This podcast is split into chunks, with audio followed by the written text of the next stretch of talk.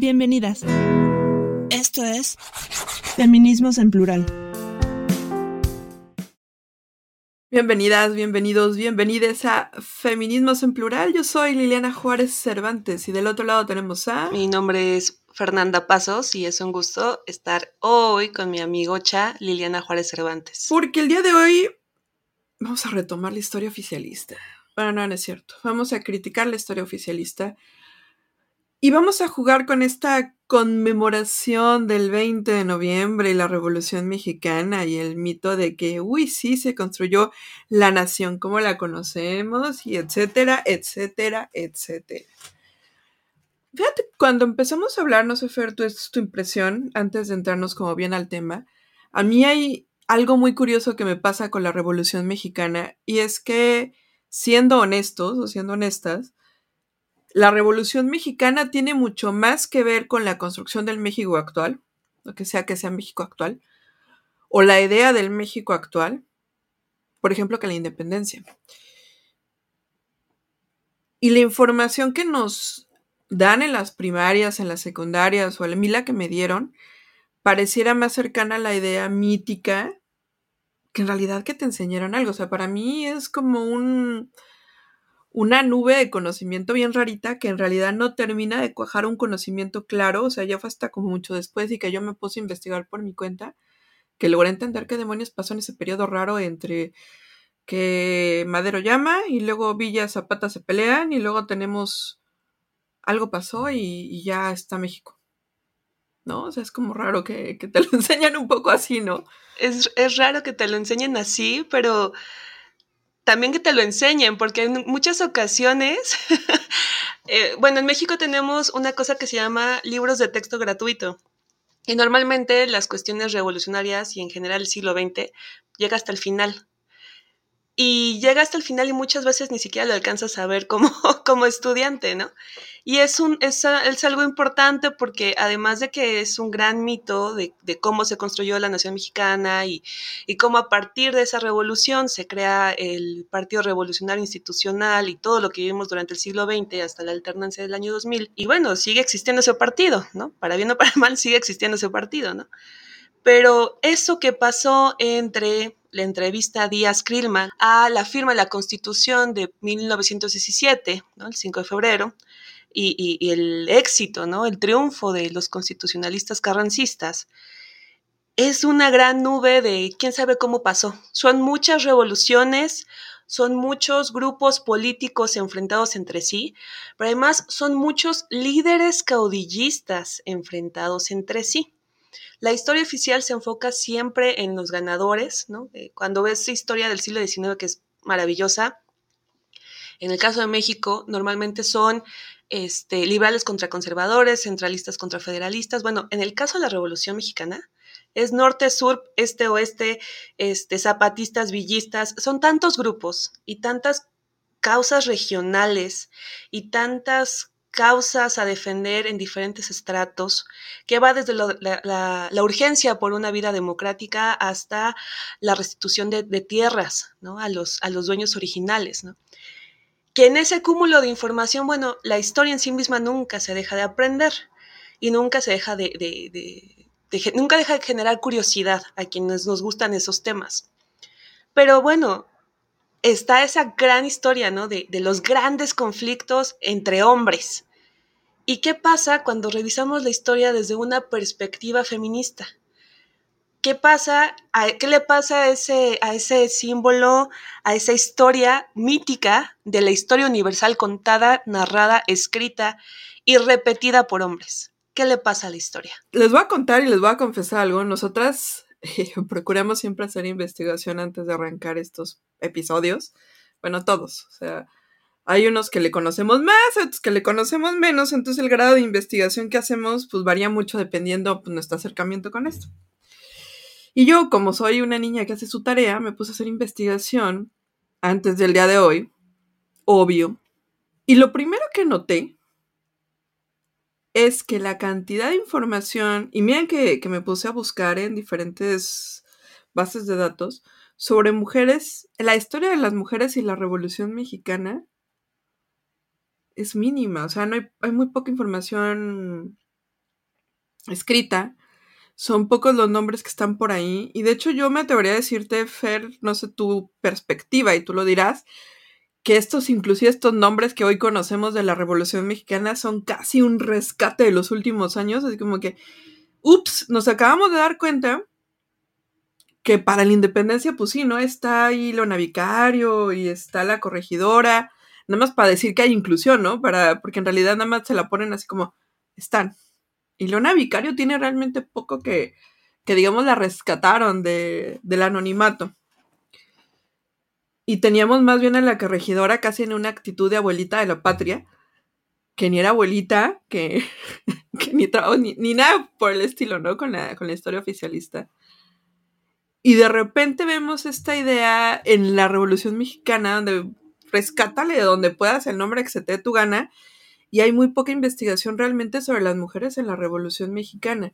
Y yo te invito antes de empezar a arrancarnos con nombres o con más este, plática al respecto, tómate tres segundos, si quieres pausa o lo que sea.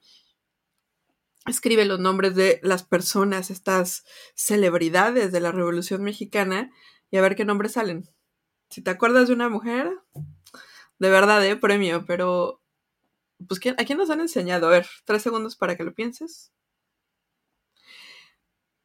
Pues este está Zapata, siempre está Villa, siempre está Madero, y ya si te tus clases no eran tan chafas, tal vez aprendas a Carranza, tal vez aprendas a Álvaro Obregón, y, ya, ¿no? O sea, más allá de eso, complicadito, ¿no? Y ya después los, eh, los en fin, Tú, Fer, ¿qué onda? Igual te topaste con esta problemática no entras a hacer tu tarea. ¿Hiciste tu tarea?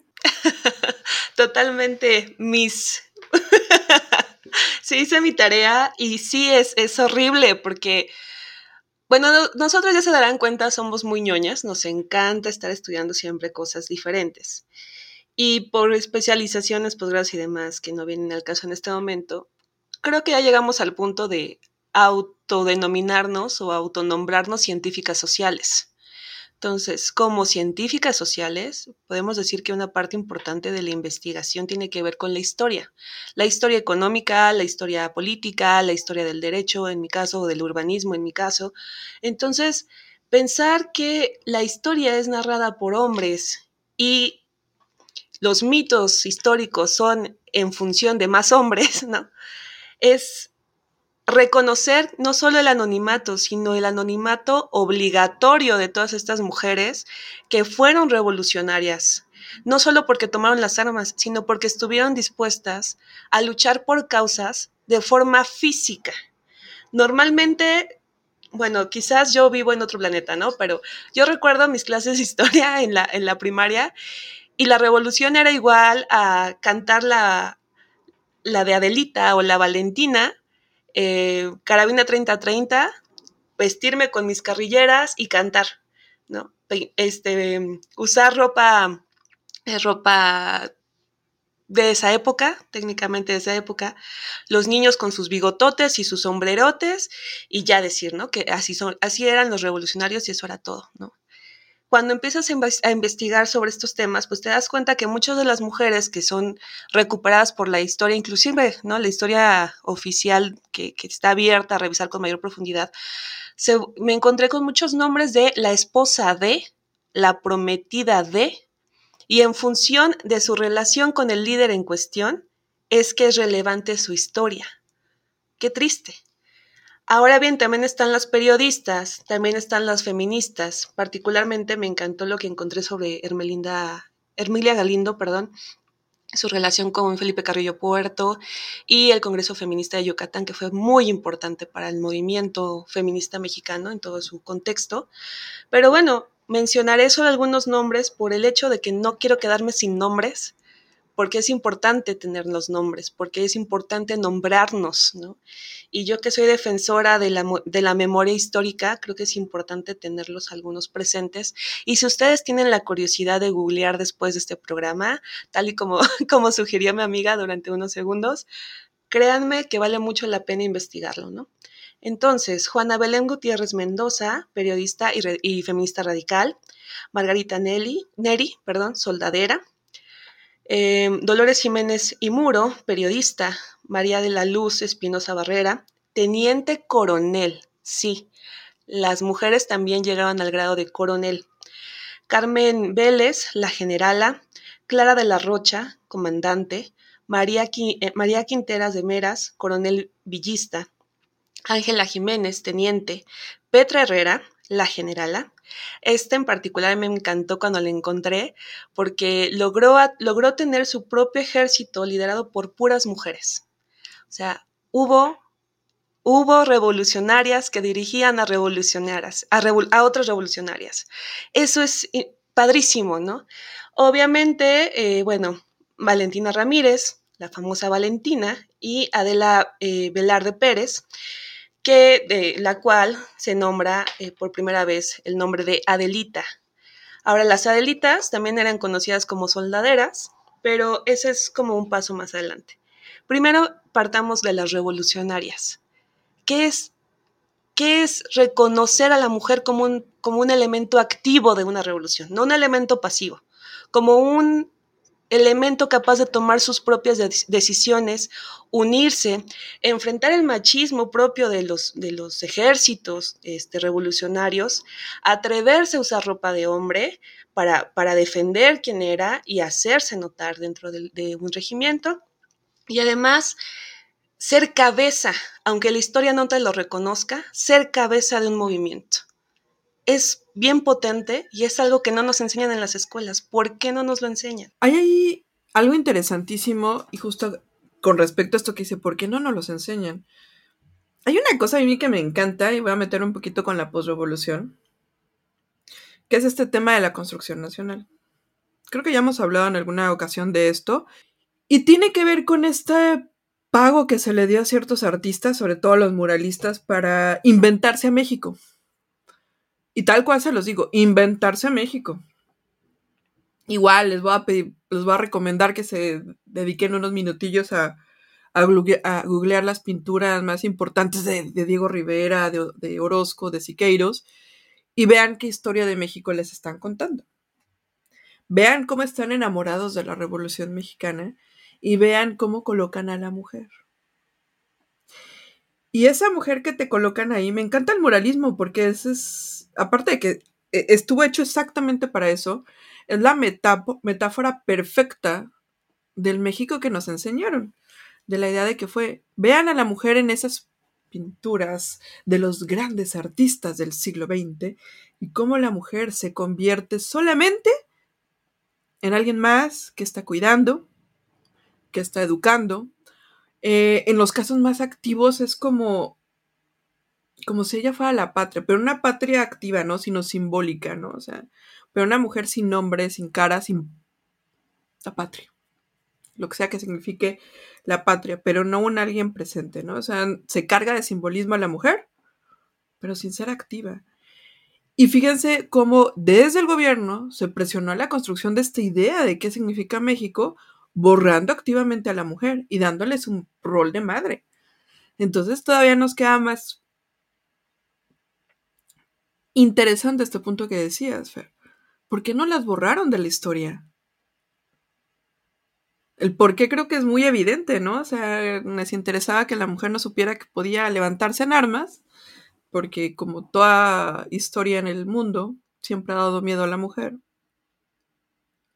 hoy mismo podríamos hablar, o sea, retomando, ¿te acuerdas el primer eh, capítulo de esta temporada del antimilitarismo y cómo a este gobierno le da pánico las mujeres y las feministas? Bueno, pues creo que en aquel entonces también, y por eso este, decidieron editar la, la historia oficial de la revolución y mejor borramos a las revolucionarias y son Adelitas. Y la pregunta es, ¿qué es una Adelita? Fíjense cómo es más simbólica, anónima y hasta enfermera que cualquier otra cosa. ¿Por qué?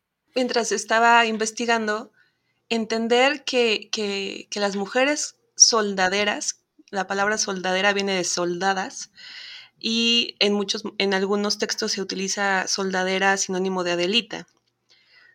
No se dedicaban solamente a las labores domésticas, no solamente recibían eh, el botín para comprar comida para los revolucionarios, no solamente les lavaban la ropa, no solamente cuidaban a sus hijos, muchas de ellas agarraban el rifle, muchas de ellas también le entraban a los trancazos. Pero en esta romantización de un movimiento revolucionario a favor de un Estado nacionalista, pues las mujeres se convierten en, ese, en esa cuestión decorativa de fondo, ¿no?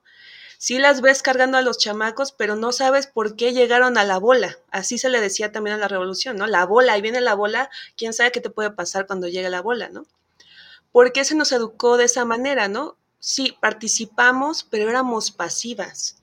Sí, participamos, pero películas como, no sé, enamorada, que me encanta esa película, pero de fondo lo que te está diciendo es, si bien estoy al lado del, hombre, yo no voy a ser la tomadora de decisiones, ¿no?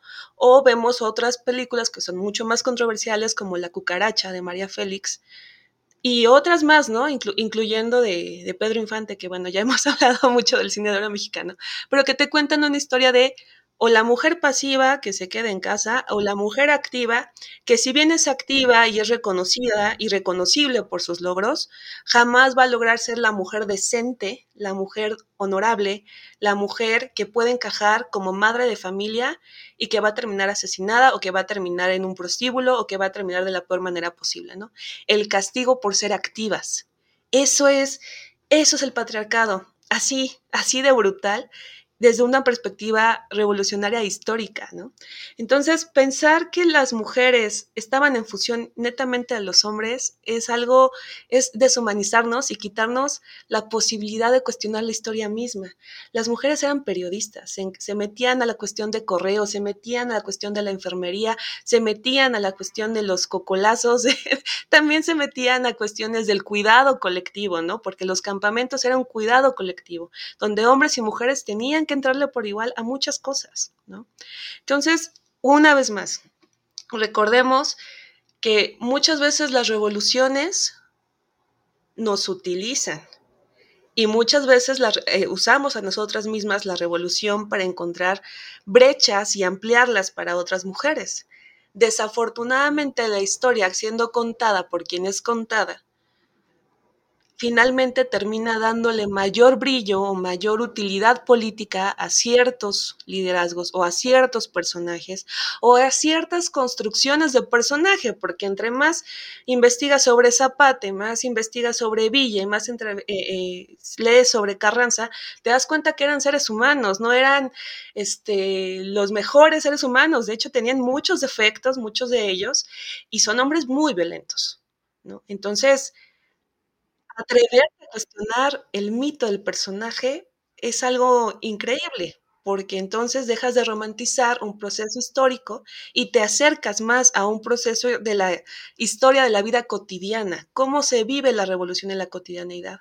Eso es mucho más brutal y mucho más rico y más interesante de observar que solo pensar que la historia son fechas y datos y acontecimientos, ¿no? La historia, diría una prima mía, es un chismesote bien sabroso, que cuando le entras con gusto, encuentras personajes, historias maravillosas, microhistorias, ¿no? Que te narran mucho más y te dan mucho más riqueza de lo que realmente te cuentan un libro oficial.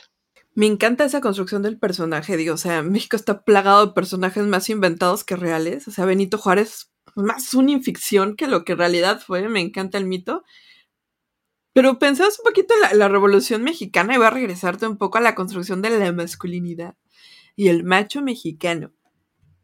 Dios me bendito, o sea, el, me quedé pensando también, y justo lo platicábamos antes de entrar al aire, este, esta controversia que se dio hace poquito, que será unos 3, 4 años, donde mostraron una imagen de un zapata femenino, ah, ni siquiera era femenino, ¿no? Sino con ciertos grados afeminados. Y Utah, o sea, la locura, o sea, fue una, cuestión que, que, desató mucha polémica, desató mucho, eh, mucha crítica y todo. Y no me, quiero meter tanto a la crítica de, de ese fenómeno en particular, pero lo que sí quiero llevarte es a cómo construyeron la masculinidad mexicana, esta idea del macho mexicano, sombrerudo, bigotón, mujeriego, parrandero, tomador, a razón de estos ideales de la revolución, ¿no? Igual esta agresividad. Fíjense cómo entre estos mitos que cuentan, porque son mitos. Al final del día, lo que en realidad la mayoría sabe sobre la revolución o sobre la historia o sobre lo que sea. Pocos realmente se atreven a averiguar bien el chisme completo. Cómo estos mitos están basados en ideas de una masculinidad y hasta bien tóxica. Fíjense cómo de Villa, por ejemplo, de lo más famosón que tenemos, es que tenía como mil mujeres. que se casaba y todo, y tenía esposa, y tenía otra esposa, y tenía otra esposa. Y este, igual, ¿no? Que de Zapata esta idea de su bigotazo y la masculinidad, y era el macho mexicano por excelencia. Hasta, se me hace hasta homorótico de repente como lo plantean a él en particular, ¿no? O sea, que hay... Ups, no debí decir eso. no sé. Pero es muy divertido, ¿no? No, pero sí, en serio, o sea, es, una situación como, lo tienen así en, en, un pedestal de la masculinidad mexicana, a Zapata en particular, que me divierte, que es bien divertido, ¿no? Porque si lo desmitificas, te quedas que, en serio, en serio para ti eso es la masculinidad, en serio para ti esa agresión con la que con la que Villa igual trataba a, las esposas. ¿En serio para ti eso es masculino, lindo? ¿O en serio ese bigotazo y este y ese sombrerote y que no se bañara en una semana y la pistola al lado se te hace sexy? Y podemos aquí hablar por horas, ¿no? De esta construcción de la masculinidad, razón de estos personajes. Pero hay un punto ahí que me gustaría platicar. Y sobre todo porque es la parte que que no hablamos mucho. Cuando se habla de la independencia, en algunos momentos se ha llegado a mm, medio dibujar lo que pasó. Pero la revolución, como, como nadie la estudia, como está más mitificada que nada y porque los programas escolares les da flojera dar esa parte, nunca hablamos de estos hombres como agresores sexuales. Nunca hablamos de estos hombres como agresores de género. A ver, si yo les dijera en este momento, bueno, es que Zapata o Villa o quien quiera de ellos, póngale ahí el nombre que quieran, estos revolucionarios, fueron unos agresores. Y no deberíamos romantizarlos y no deberíamos detenerlos aquí en el pedestal porque eran unos violadores, eran unos... Bla... ¿Qué tanto daña esto a la buena imagen del país? ¿Qué tanto vamos a encontrarnos del otro lado alguien que va a escuchar esto y decir, pero ¿por qué te metes con él? O sea, él ya está muerto, déjalo ser. O ¿para qué te metes con él si es parte de, de la identidad nacional? O ¿para qué te metes con él si es parte de, o es parte de, o sea, no lo toques. ¿Qué tanto se han sacralizado como se ha sacralizado la bandera, no? Híjole, si la rayas, así te vas a ir al infierno de los patriotas, ¿no? Pero ¿por qué se ha construido esta idea de los héroes revolucionarios a costa de la violencia que ejercieron contra las mujeres de su época. Y ahí yo sé que, que a lo mejor estoy tocando fibras muy sensibles de nuestra identidad nacional, porque nos han enseñado a que eso no se toca, es sagrado. Si yo les dijera, o si, o si lo sabemos, ¿no? O sea, lo platicamos, ¿no? Son agres. O sea, ¿cuántas fueron y cuál fue el costo de las vidas de, de los cuerpos, de los patrimonios de las mujeres en aquella época. Claro, ahorita me quedé pensando, creo que hay un instituto, un instituto de la Revolución Mexicana, de investigación sobre las revoluciones mexicanas, está ahí en San Ángel, en, la alcaldía Álvaro Obregón. Quizás investigaciones sí existan, pero la difusión sobre las mismas es otro boleto. Es un poco con lo que, lo que pasa con las tesis de posgrados. Y en, las tesis en general nadie las lee más que tu propio asesor, y eso ni a veces, ¿no? o sea, a veces ni siquiera ellos la leen, ¿no? ¿Cómo este conocimiento no debe quedarse en las aulas? Tiene que popularizarse, tiene que llegar a la ciudadanía, si no, ¿para qué vivir de una beca con así? O sea, si, si tu trabajo va a ser leído por las mismas personas que te van a aprobar o no un presupuesto, una plaza, un título, qué flojera hacer ese, tipo de historia. La historia tiene que llegar a la gente, si no, no tiene sentido. Bueno, para mí. Eh, pensar también el asunto de la revolución desde el punto de vista de las víctimas. Y sí, las revoluciones por lo general tienen víctimas Y una revolución como fue la, Revolución Mexicana, víctimas mortales. Estoy hablando desde infantes, desde recién nacidos, hasta adultos muy mayores. En el caso de las víctimas de la revolución, vistas por eh, desde la perspectiva feminista y, y, un poco también desde, desde este binarismo, ¿no? ¿Qué pasaba con las mujeres que no se unían a la bola de forma... Bueno, inclusive cuando se unían a la bola, muchas de ellas en los campamentos eran violadas, ¿no? Pero nadie habla de eso porque pues es parte, ¿no? Es normal que eso pase. No, no es normal que eso pase.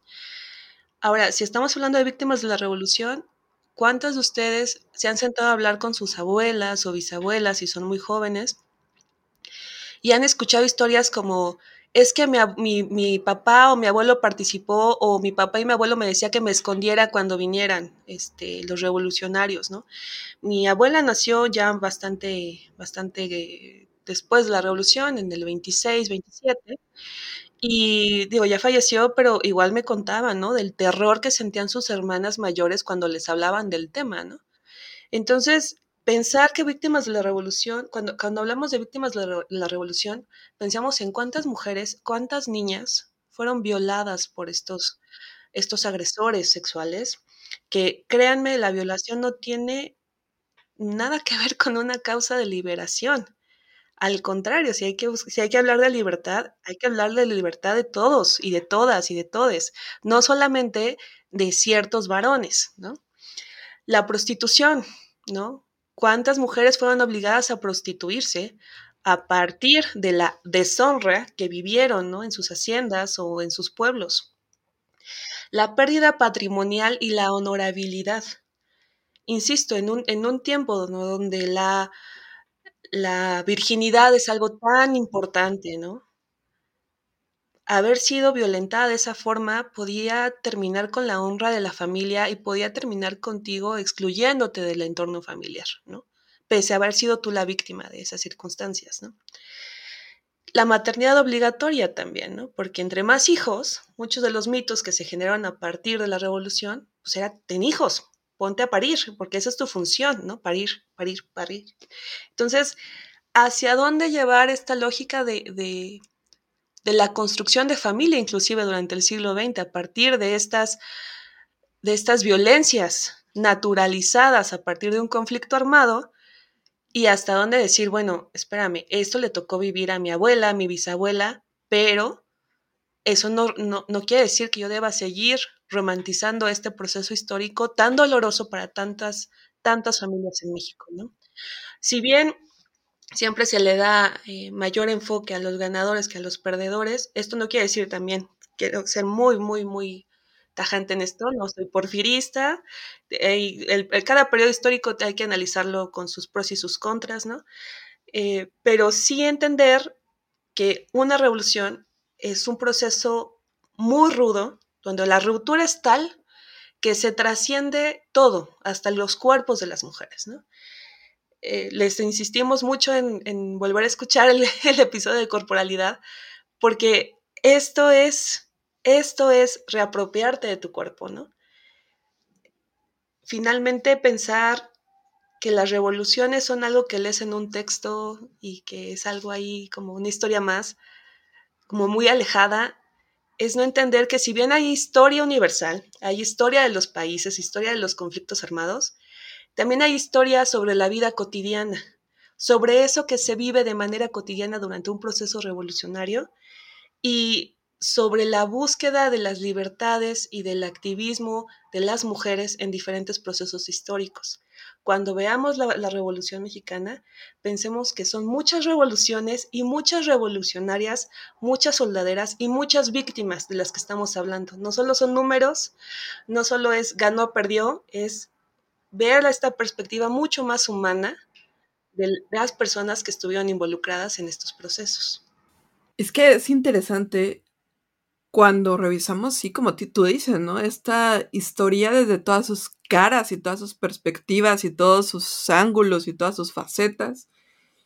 Y nos quedamos, ¿no? Con la tarea y sobre todo les dejo la tarea de repensar estos héroes nacionales y repensar la historia y repensar estos procesos como algo muerto que no me afecta o que me afecta nada más para tener puente o que me afecta nada más porque en su momento fue importante para lo que estoy viviendo, pero no como algo que me afecte en mi persona de manera pues mucho más em, mía, ¿no? Y Fer, quisiera y porque tú les, eres bastante fan de este tema, que cerraras diciéndonos por qué es importante, por qué es tan importante rescatar la historia de las mujeres en la revolución. Yo creo que rescatar la historia de las mujeres en cualquier proceso histórico es importante porque la memoria histórica es importante, porque si tú estás acostumbrada a que te encuentren la historia de una nación, de un pueblo, normalmente la historia la escriben los vencedores, normalmente la historia la escriben los hombres, normalmente la historia la escriben los eruditos, entre comillas eruditos, ¿no? Pero cuando tú estás dispuesta a cuestionarte esos procesos históricos, a investigar sobre esos procesos históricos y a escribir, que para mí sería lo más importante para todas las científicas sociales que nos están escuchando allá afuera. Cuando estás dispuesta a escribir sobre la historia de las mujeres en procesos históricos, estás dispuesta a crear una nueva perspectiva de análisis histórico que puede servir para el presente y para el futuro de muchas generaciones de mujeres científicas sociales y de ciudadanas en su conjunto, de niñas que en un futuro van a decir, yo quiero ser fulanita de tal, pero no solo por esa perspectiva idealizada de fulanita, sino porque fulanita, a pesar de esto, esto y esto y esto, logró esto, esto y esto. Esa creación esa construcción de nuevas historias a partir de la historia ya contada nos permite crear nuevas perspectivas de futuro y de presente también para el movimiento feminista en este caso. Yo en este momento me estoy dedicando a la historia del presente en, en una de mis investigaciones de posgrado y es bien difícil documentar en presente porque te ganan las emociones, te gana el activismo, te gana la pasión de contar la historia del presente. Pero cuando vas al pasado y ves que hay tan poquitos textos, o, los que existen, los textos que existen, no están tan bien divulgados, te da coraje, te da coraje porque hay talento para escribir sobre la historia desde una perspectiva feminista. Lo hay. Solo hay que sentarnos a escribirlo y solo hay que sentarnos a escucharlo y hay que, hay que sentarnos a leernos, a leernos entre nosotras, a leer sobre nuestra historia. Porque eso que le pasó a tu abuelita o que le pasó a la abuelita de tu abuelita es parte de la historia del país, pero es parte de tu historia familiar. Y esa historia familiar impacta en todo un movimiento y en toda una sociedad a lo largo del tiempo. Entonces, dejen de pensar en la historia como algo aburrido. La historia es maravillosa. La verdad es que es muchísimo mejor que una telenovela mexicana en un episodio de viernes a las 10 de la noche. Es mucho mejor, porque además descubres que hay mujeres, hombres, personas no binarias, que lucharon de una manera increíble por lo poco o lo mucho que tienes hoy y lo mucho o lo poco que vamos a generar para las generaciones a futuro. Entonces, lean historia, pero sobre todo lean historiadoras mujeres que hacen historia al escribir sobre la historia, aunque suene un poco raro, porque escribir sobre historia te, libera de un montón de cosas que traes en la cabeza y te hacen cuestionarte y seguirte cuestionando es parte de hacer ciencia social. Entonces, quizás es muy técnica mi respuesta, pero de verdad es apasionante. Yo enamorada de la historia estoy. Entonces, con eso me quedo. Las invito a leer más sobre la historia de las mujeres mismas quiero agregar que también es importante porque a nuestros gobiernos, a nuestros políticos, inclusive a nuestras propias familias les gusta utilizar la historia oficial para justificar decisiones, justificar acciones, justificar políticas públicas que nos afectan en nuestra persona, en nuestra construcción de nuestro día a día, porque se andaba más el mito de Lázaro Cárdenas cuando en realidad pues, fue el gran negador al volto de la mujer, como el héroe nacional, pero no para las mujeres. Eso es, este, es interesante, ¿no? Y pues con esto nos despedimos, em, sin antes pues recordarles, ahí pues se suscriben o compartan o lo que sea, nunca lo digo, siempre se me olvida. Em, Pero bueno, yo soy Liliana Juárez Cervantes. Yo soy Fernanda Pasos. Y pues no se pierdan los próximos episodios de esta temporada que me está gustando, Fer. Este, esta temporada le estamos, le estamos armando bien bonito. Entonces también es como, es como una telenovela buena donde los episodios pasados les dan pista de esta.